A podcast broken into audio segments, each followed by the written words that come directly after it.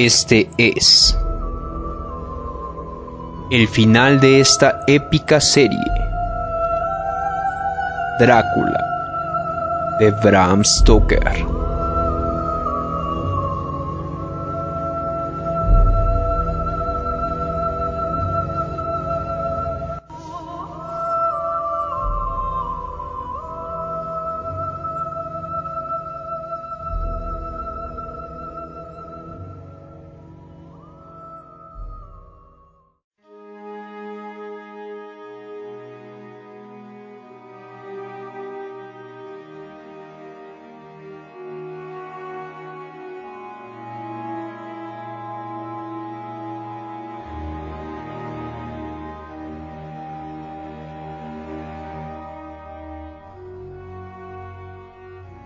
Diario de Jonathan Harker 30 de octubre, durante la noche. Escribo esto a la luz que se filtra por la portilla de la caldera de la lancha. Arthur activa el fuego. Él conoce esta maniobra por haber tenido una lancha durante sus años en el Támesis y otra en los lagos de Norfolk. Quincy y el Dr. Seward se han marchado antes que nosotros, montados en sus caballos. Seguirán la orilla derecha, remontándola hacia el interior de la comarca, para poder gozar de una buena extensión de terreno hacia el interior, y no tener que rodear las sinuosidades del río. Terrible aventura esta nuestra. Navegamos en medio de la mayor oscuridad. Asimismo, estamos profundamente impresionados por el frío que sube del río y por las voces misteriosas de la noche que nos rodean. Sin embargo, continuamos navegando hacia esos parajes desconocidos hacia este universo de cosas espantosas. Arthur ha cerrado el portón de la caldera. 31 de octubre. Seguimos persiguiendo al conde. Ha amanecido. Arthur duerme mientras yo velo. La mañana es muy helada y el calor de la caldera nos reconforta, añadido al bienestar proporcionado por nuestras gruesas pellizas. Hemos avistado varias barcazas, mas ninguna lleva a bordo una caja tan grande como la que buscamos. Hemos asustado a todos los marineros, volviendo hacia ellos nuestra linterna eléctrica. Aquellos caían de rodillas, rezando atropelladamente.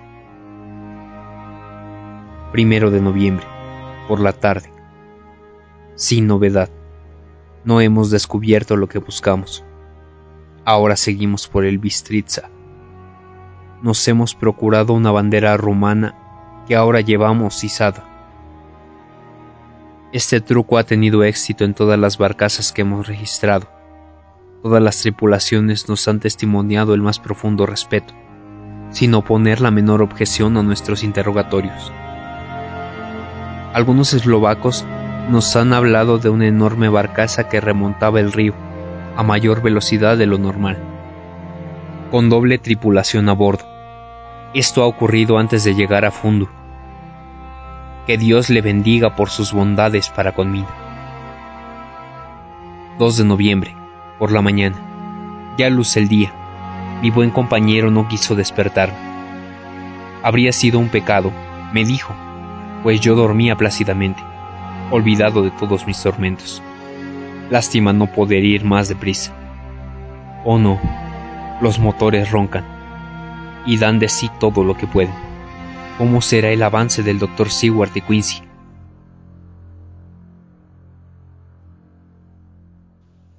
Diario del Dr. Seward 2 de noviembre Tres días en camino, sin novedades, y aunque las hubiese habido, tampoco habría podido transcribirlas al papel, pues todos los instantes son preciosos. Solo nos paramos para que descansen las monturas tanto Quincy como yo soportamos admirablemente la prueba. 3 de noviembre. En Fundu, nos han dicho que la lancha está remontando el Bistritza. Si al menos hiciese menos frío. Hay atisbos de nieve, y si cae espesa tendremos que detenernos, en cuyo caso buscaremos un trineo y continuaremos al estilo ruso. 4 de noviembre. Hoy nos han informado que la lancha se ha visto detenida por una avería ocurrida mientras remontaba los rápidos.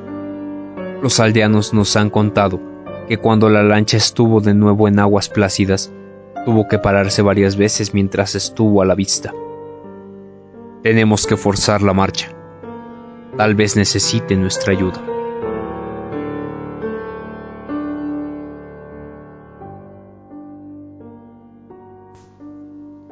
Memorándum de Abraham Helsing 4 de noviembre. Digo esto para mi fiel amigo John Seward, en caso de que jamás volvamos a vernos.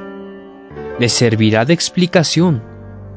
Escribo junto a una hoguera que he mantenido encendida toda la noche. Mina me ayudó, por turnos. El frío es horrible y parece haber afectado a Mina pues todo el día ha tenido la cabeza muy pesada. Duerme, duerme, duerme, no hace más que dormir.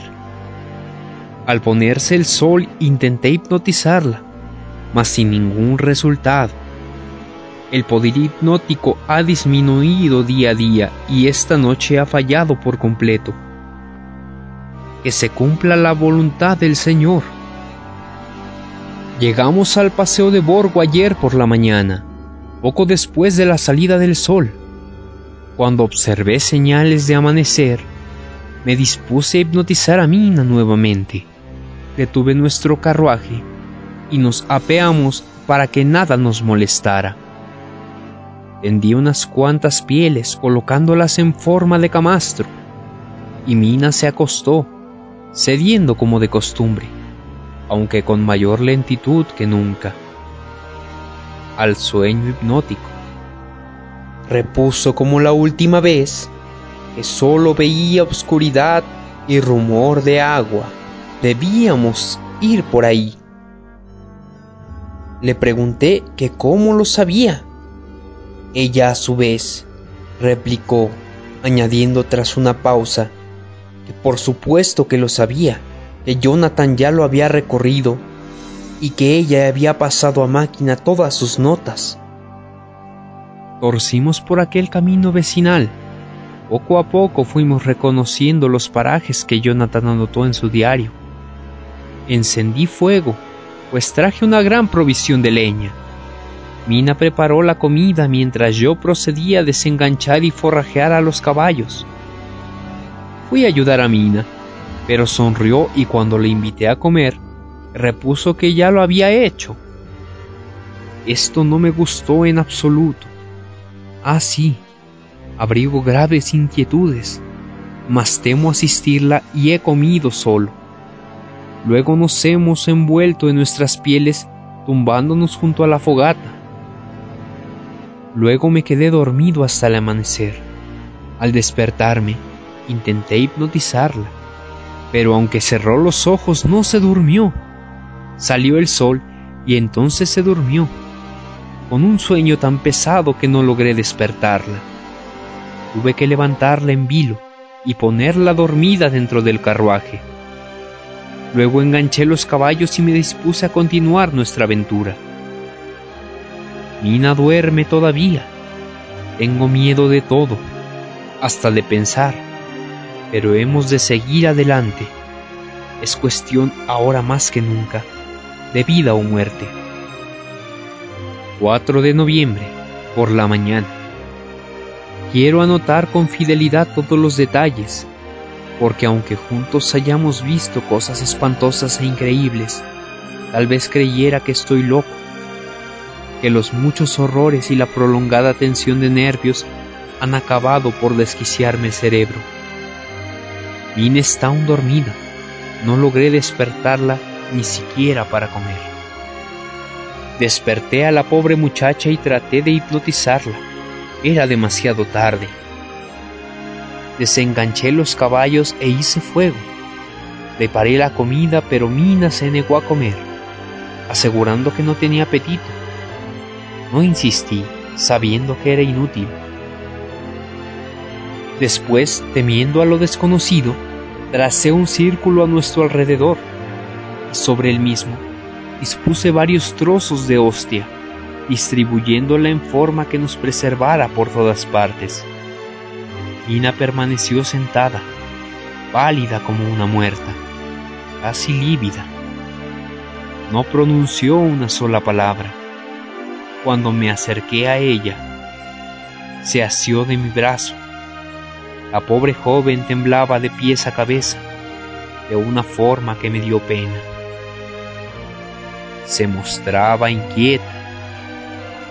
¿No quiere aproximarse al fuego? Le pregunté. Se levantó obediente, mas al dar un paso se detuvo como herida por el rayo. ¿Por qué se para? La interrogué. Sacudiendo la cabeza vio sobre sus pasos y se sentó en su sitio. Repuso que no podía, como despertando de un sueño. Me alegré, pues así comprobé que tampoco aquellos que tememos podrán hacerlo. Aunque el cuerpo de Mina corra peligro, su alma aún está salvo. Al poco rato los caballos comenzaron a dar muestras de inquietud. Durante la noche tuve que calmarlos varias veces, acariciándolos. La nieve empezó a caer en copos finísimos. Estaba algo asustado, pero de pronto me sentí seguro dentro del círculo. Los copos de nieve y la neblina empezaron a remolinarse, y hasta creí divisar a las tres malditas jóvenes que le habían besado a Jonathan. Al ir hacia el fuego para alimentarlo y reavivarlo, la joven me cogió del brazo, suplicándome en voz baja. Estaba meditando en el oscuro sentido de sus palabras cuando una ráfaga de aire avivó las llamas y distinguí la roja señal de su frente. Entonces lo comprendí todo. Las vagas figuras empezaron a materializarse hasta que vi ante mí tres mujeres, que Jonathan vio también cuando pretendieron besar su garganta en el castillo de Drácula. Le sonreían a la pobre Mina, y cuando sus risas profanas quebraron el silencio de la noche, entrelazaron los brazos, señalándola. Temeroso me volví hacia Mina. Mi corazón dio un salto de alegría. El terror que leí en sus miradas llenó de esperanza mi ánimo. Gracias a Dios aún no era una de ellas. Cogí un leño y tendiendo un trozo de hostia sagrada, avancé hacia las tres mujeres. Retrocedieron, aunque sin dejar de reír. Oh sí, mientras poseyéramos tales armas, no podrían aproximarse a nosotros. Los caballos habían cesado de gemir y relinchar, y estaban tumbados en el suelo, en tanto la nieve, cayéndoles encima, los convertía en un montículo blanco. Así permanecieron hasta el amanecer. Al primer resplandor del sol, las horribles figuras se desvanecieron. No obstante, temía moverme. Por fin, fui a examinar los caballos. Todos han muerto. Me aguarda una tarea abrumadora. Cuando el sol haya salido por completo me dedicaré a ella. Con el desayuno recobraré las energías. Luego procederé a ejecutar la terrible misión. Mina, duerme tranquila.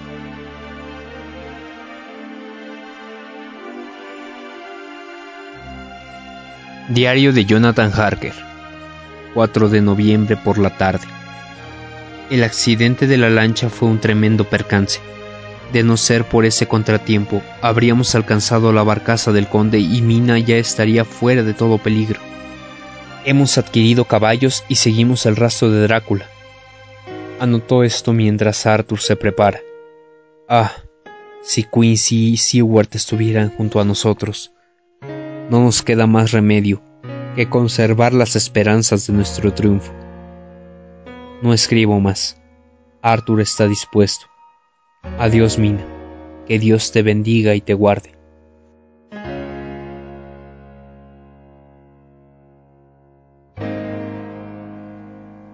Diario del Dr. Seward 5 de noviembre.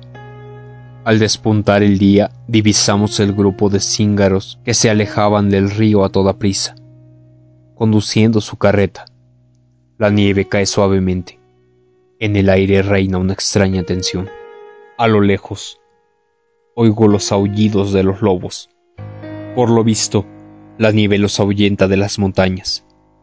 Cabalgamos, lo sé, hacia la muerte de alguno de nosotros. Solo Dios sabe de quién.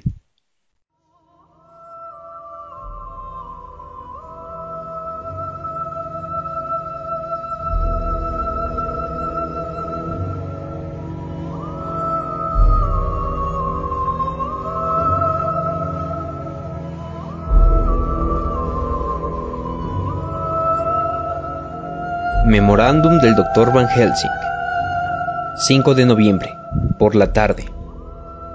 Por lo menos aún conservo la razón. No estoy loco. Gracias a Dios por esta misericordia, aunque la comprobación ha sido aterradora. Cuando dejé a Mina durmiendo dentro del círculo sagrado, me dirigí al castillo. Recordando el diario de Jonathan, fui a la vieja capilla era allí donde tenía que realizar mi misión. Decidí ejecutar mi trabajo y resignarme a la voluntad de Dios. Era preferible que fuese devorado por los lobos a que descansar en la tumba del vampiro. Sabía que hallaría al menos tres tumbas ocupadas. Mas de pronto, a través del aire aquietado por la nieve, llegó hasta mis oídos un gemido, largo y débil, que me despertó como el toque de un clarín. Era la voz de Mina, implorando clemencia. Realicé entonces un esfuerzo supremo y empecé mi horrible empresa, arrancando la losa de la tumba de otra de las hermanas, la morena. No me atreví a detenerme a contemplarla, sino que seguí buscando hasta que al poco rato hallé otra tumba más grande, la de la rubia. Era tan hermosa, de belleza radiante y voluptuosa, que el instinto me hizo vacilar, lleno de emoción. Pero gracias a Dios aquel sollozo de mina no había aún quedado extinguido en mis oídos, y antes de que el encanto pudiese dominarme, hice otro esfuerzo sobrehumano para concluir mi labor. Ya había registrado todas las tumbas de la capilla, y como solo vimos aquellos tres fantasmas en torno de nuestra hoguera en la noche anterior, supuse que no existían más. Luego descubrí una tumba grande y señorial, un verdadero mausoleo enorme y de vastas proporciones. Sobre la losa solo se leía una palabra. Drácula. Esta era, pues, la mansión del rey de los vampiros, a quien tantas mansiones y tantos no muertos se debían. El estar vacía confirmó lo que yo ya sabía. En la tumba de Drácula coloqué un trozo de hostia bendita, cerrándole de este modo y para siempre la entrada en ella. Temía dar comienzo a mi horrible labor. De ser solo una mujer habría sido relativamente fácil. Pero tres... Si fue horrible con la pobre Lucy, ¿qué no sería con tres mujeres que habían sobrevivido siglos, fortaleciéndose con el transcurso de los años? Oh, amigo John, fue trabajo propio de un carnicero de no cobrar energías pensando en los otros no muertos y en los que vivían bajo un palio de espanto. No habría podido seguir. Temblé y aún tiemblo, aunque gracias a Dios mis nervios resistieron. De no haber contemplado el dulce reposo en el primer rostro y la alegría que lo inundó poco antes de la disolución final, como prueba de que el alma habría triunfado, no hubiese podido proseguir mi matanza. Habría huido aterrado dejando mi tarea sin concluir. Ya he terminado, y sus pobres almas. Ahora las compadezco y lloro al pensar en el plácido sueño de la muerte. Un instante antes de desvanecerse sus cuerpos. Antes de salir del castillo santifiqué sus entradas para que el conde, en su condición de no muerto, no puede entrar en él jamás. Al penetrar en el círculo donde dormía Mina, ésta despertó al verme. Expresó llena de dolor que yo había sufrido mucho. Me animó a alejarnos de este terrible lugar.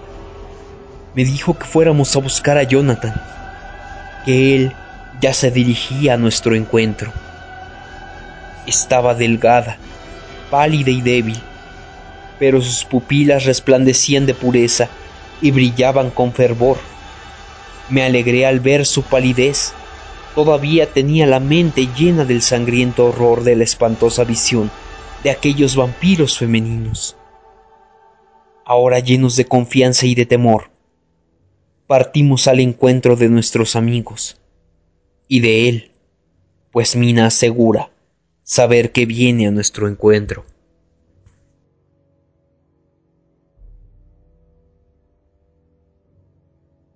Diario de Mina Harker 6 de noviembre. Oscurecía cuando el profesor y yo nos dirigíamos hacia Oriente, por donde yo estaba segura que Jonathan se acercaba. No apresuramos la marcha, a pesar de que el camino era cuesta abajo, pues íbamos cargados de las pesadas mantas y pieles.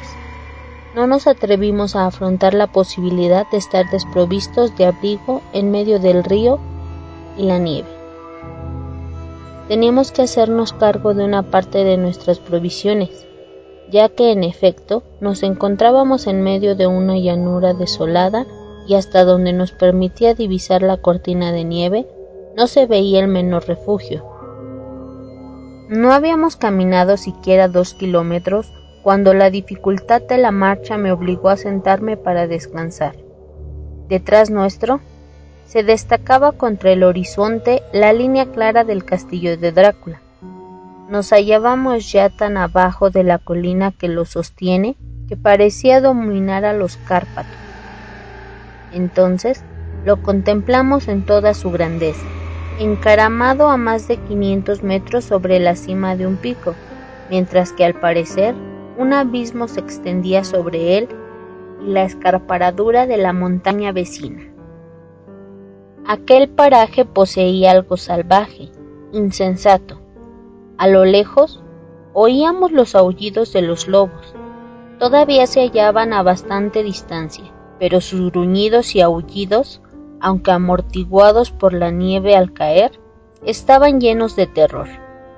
Cuando vi al profesor Van Helsing empezar a explorar por aquel lugar, comprendí que buscaba un punto estratégico en el que estar menos expuestos en caso de ataque. La senda seguía descendiendo y no podíamos distinguirla a pesar de la nieve acumulada. Al cabo de un instante, el profesor me hizo una señal y me puse de pie para aproximarme a él. Había hallado un sitio admirable, una especie de excavación en la roca con una entrada semejante a un vestíbulo entre dos pilares proyectados hacia adelante. Me cogió de la mano y me obligó a penetrar allí. Aquí estará usted más segura, murmuró. Y si vienen los lobos, yo podré hacerles frente uno a uno. Llevó nuestras pieles y mantas al interior. Dispuso para mí un cómodo nido. Sacó varias provisiones y me forzó a comer. Pero me resultaba imposible.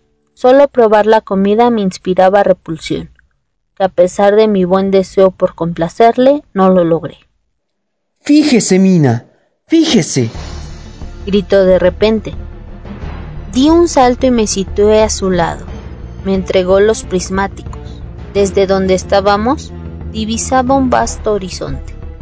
En lontananza más allá de la pradera nevada, podía distinguir el río que discurría como una cinta entre las curvas y meandros de su curso. Frente a nosotros y no muy lejos, en realidad tan cerca que me asombró no haberlo visto antes, venía un grupo de jinetes que cabalgaban a buen paso. En medio del grupo iba una carreta, un carromato que traqueaba como el perro que mueve su cola, a cada desigualdad del terreno. Aquel grupo se destacaba tan claramente sobre la nieve que reconocí perfectamente por sus vestimentas a unos campesinos o unos bohemios. Sobre el carromato divisé un gran cofre rectangular. Al verlo, mi corazón dio un salto, puesto que presentí el principio del desenlace. No tardaría en caer el día, y yo sabía que a partir de la puesta del sol, la cosa, que en aquel momento estaba encerrada, recobraría su libertad y bajo una forma cualquiera lograría escapar a toda persecución. En mi terror, me volví para contemplar al profesor, mas hallé consternada que había desaparecido. Un instante después, no obstante, le vi a mis pies, tras haber descrito en torno a la roca un círculo análogo al que nos había protegido la noche anterior. Cuando hubo terminado de trazarlo, se sentó a mi lado. Al menos aquí no tenemos que temer nada de él, tomó los prismáticos que yo aún tenía en la mano y aprovechando una calma que dejó libre la vista ante nosotros, añadió. Fíjese, fíjese que se están apresurando, azotando a los caballos a fin de ir lo más rápido posible. Luchan contra la rapidez del sol. Añadió tras una pausa y con voz sorda. Tal vez lleguemos demasiado tarde. Que se cumpla la voluntad de Dios. Una nueva racha de nieve borró todo el paisaje, pero fue de breve duración, por lo que una vez más los prismáticos escrutaron la pradera. ¡Mire! exclamó el profesor. ¡Mire allá abajo! Dos jinetes vienen a toda prisa desde el sur. Seguramente se trata de Quincy y John. Tome los prismáticos. Mire ahora antes de que la nieve vuelva a espesarse. Miré en efecto, los jinetes podían ser el doctor Sidward y Morris. De todos modos, estuve segura que ninguno era Jonathan, pero al mismo tiempo supe que mi marido no estaba lejos. Algo más al norte del sitio donde galopaban ambos jinetes, distinguí a otros dos que corrían a rienda suelta. Al momento reconocí a Jonathan y supuse naturalmente que su compañero era Arthur. También ellos daban caza al carromato y a su escolta. Cuando se lo comuniqué al profesor, lanzó un viva y tras mirar atentamente hasta que una ráfaga de nieve le obstaculizó la visión, colocó su rifle Winchester a punto de disparo junto a la entrada de la cueva. Todos convergen hacia el mismo punto. Ha llegado el momento. Pronto tendremos a los bohemios a nuestro alrededor. exclamó. Preparé mi revólver, puesto que mientras hablábamos los aullidos de los lobos se habían acercado, creciendo de tono. Una nueva calma nos permitió volver a mirar. Extraño espectáculo era el de aquellos densos copos de nieve cayendo junto a nosotros. En tanto el sol ganaba en resplandor a lo lejos, mientras descendía por detrás de las cimas lejanas. Al barrer el horizonte con los prismáticos, distinguí por doquier unos puntos negros que se desplazaban en grupos de dos, de tres o más. Eran los lobos que se reunían para disputarse la carnaza. Cada minuto de espera parecía un siglo, desde largo tiempo nos habíamos acostumbrado a vigilar la puesta y la salida del sol, por lo que sabíamos que ya no tardaría en ocultarse. Sin los relojes, jamás habríamos creído que apenas había transcurrido una hora desde que estábamos al abrigo de nuestro improvisado refugio. avisorando los tres grupos separados que avanzaban en nuestra dirección. El viento había redoblado su intensidad procedente del norte. Mientras se aproximaban todos, el profesor y yo estábamos escondidos detrás de nuestra roca, con las armas a punto. Van Helsing se hallaba visiblemente decidido a no dejarlos pasar, aunque nadie parecía sospechar nuestra presencia allí. ¡Alto! ¡Alto! Gritaron bruscamente dos voces. Una era la de mi Jonathan, muy aguda por la emoción. La otra era de Morris, que dio la orden con calmosa resolución. Sin entender las palabras, los bohemios no pudieron confundir el tono, siempre el mismo en todas las lenguas de la tierra. Instintivamente frenaron a sus cabalgaduras. Tan pronto como Arthur y Jonathan estuvieron colocados a un costado del grupo perseguido, el doctor Sidward y Morris se situaron al otro.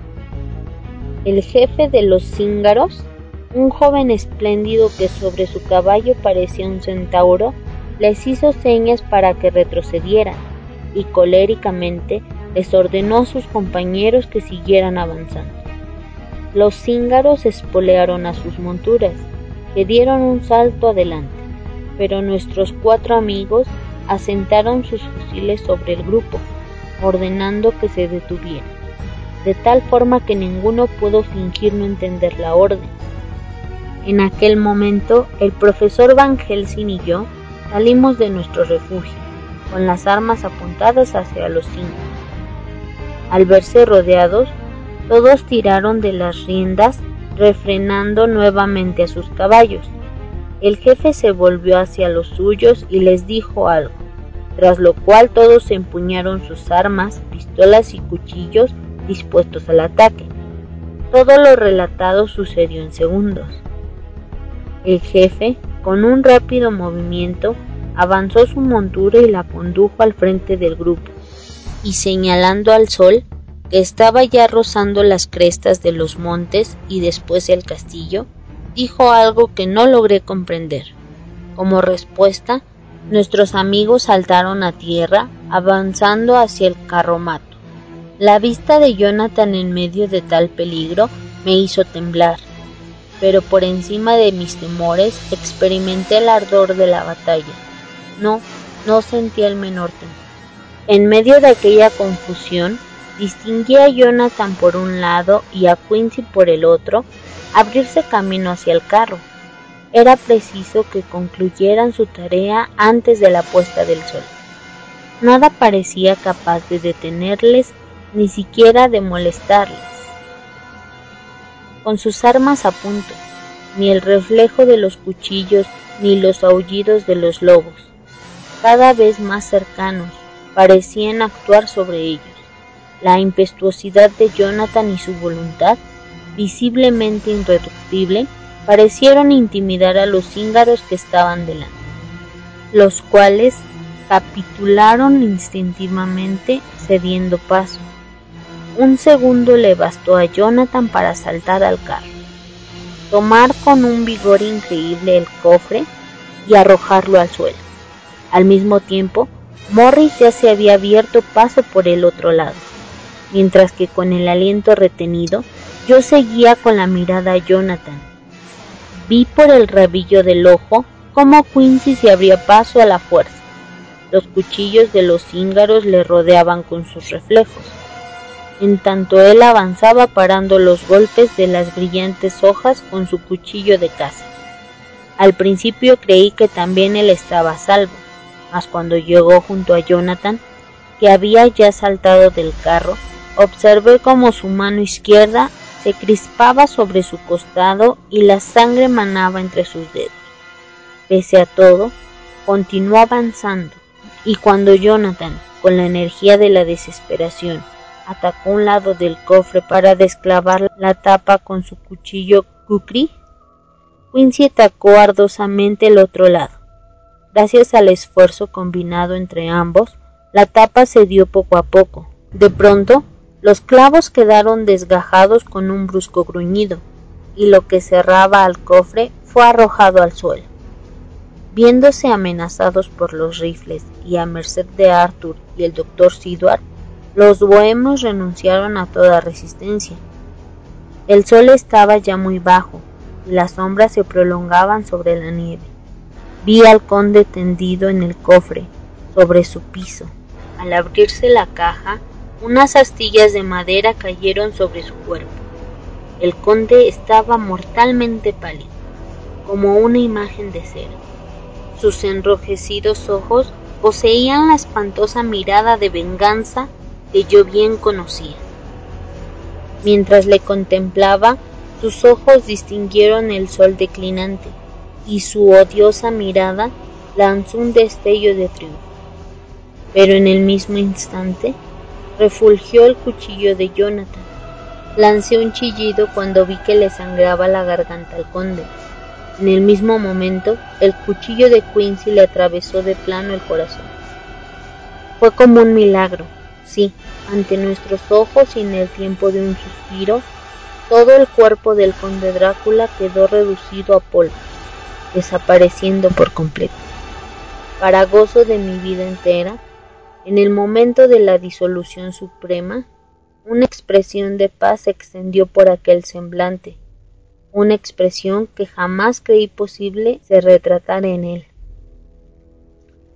El castillo de Drácula se destacaba sobre un cielo muy rojo, y la luz del ocaso dibujaba cada una de sus piedras en sus desvencijadas almenas. Al ver en nosotros la causa de la desaparición del difunto, los bohemios dieron media vuelta y sin decir ni una palabra, huyeron como para salvar sus vidas. Los que no iban montados saltaron al carromato gritándoles a los jinetes que no les abandonaran.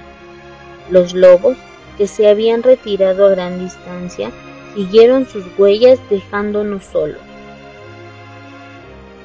Quincy había caído a tierra, apoyado sobre un codo y con la mano se apretaba el costado, por el que la sangre seguía manando entre sus dedos. Corría hacia él, pues el círculo sagrado había dejado de aprisionarme. Los médicos hicieron lo mismo. Jonathan se arrodilló detrás suyo y el herido apoyó la cabeza en su hombro. Con un débil esfuerzo, tomó mi mano entre la suya, que no estaba manchada de sangre. Mi angustia debió reflejarse en mi expresión, puesto que sonrió y murmuró. Me siento excesivamente dichoso por haber servido de algo. Oh Dios mío, vale la pena que yo muera. Miren todos. exclamó de repente, incorporándose penosamente para señalarme con el dedo. El sol se escondía detrás de las montañas y sus fuegos rojos iluminaron mi semblante, pintado por una luminosidad colorada. Con un movimiento espontáneo, todos cayeron de rodillas, y un grave amén le subió a los labios, mientras con la mirada seguían la dirección del dedo del moribundo. Gracias sean dadas a Dios, ya que todo esto no ha sido en vano. Fíjense, ni la nieve es tan pura como su frente. La maldición ha quedado borrada. Y ante nuestro inmenso pesar, Quincy Morris expiró sonriente, silenciosamente, como el perfecto caballero que era.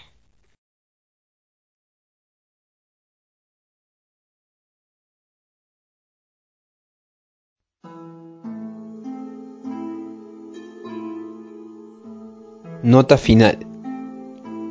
Han transcurrido siete años desde los últimos acontecimientos relatados, y nos hallamos inmersos en una felicidad que, a nuestro entender, vale por todos los sufrimientos pasados.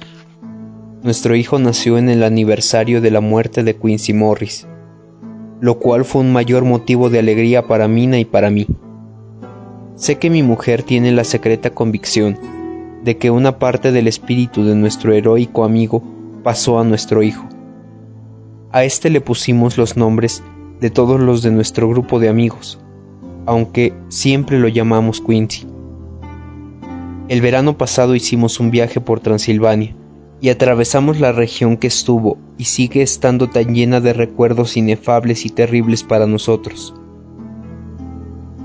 Apenas pudimos creer que todo lo que habíamos visto con nuestros propios ojos y escuchado con nuestros oídos hubiese sido algo vivo y real. Naturalmente todas las huellas de nuestra aventura habían sido borradas. Pero el castillo de Drácula sigue en pie, dominando un panorama de desolación. A la vuelta, recordamos los tiempos pasados, que ya podemos considerar sin desesperación, puesto que Arthur y el Dr. Seward se han casado y ambos son dichosos. He sacado los documentos de la caja de caudales donde permanecieron hasta nuestro regreso. Nos impresionó el hecho de que en todo ese material de que se compone la terrible historia, apenas haya un documento auténtico. Solo está formado por un conjunto de cuartillas mecanografiadas, excepto los últimos cuadernos de Mina, John y los míos, y el memorándum de Van Helsing. Difícilmente, por tanto, podríamos exigirle a nadie que los aceptase como prueba irrefutable de una historia tan fantástica. El profesor Van Helsing resumió esto al exclamar, teniendo a nuestro pequeño sobre sus rodillas. No necesitamos pruebas. No le pedimos a nadie que nos crea. Este muchachito sabrá un día la mujer tan valiente que es su madre. Ahora conoce ya su dulzura y sus amorosos mimos. Más adelante, comprenderá que algunos hombres la amaron y veneraron, arriesgándolo todo por su causa y su salvación, concluyó el profesor. Jonathan Harker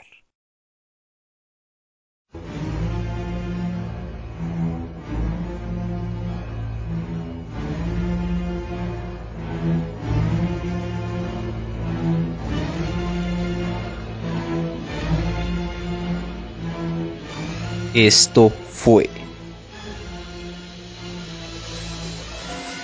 Drácula de Bram Stoker. Muchas gracias por acompañarnos en esta maravillosa aventura que el día de hoy termina. Seguiremos trabajando para ustedes, brindándoles lo mejor de nosotros para que sigan imaginando. No olviden seguirnos en nuestras redes sociales. Las encontrarán en la parte de la descripción. Recuerda regalarnos un like, suscribirte y compartirlo con tus amigos.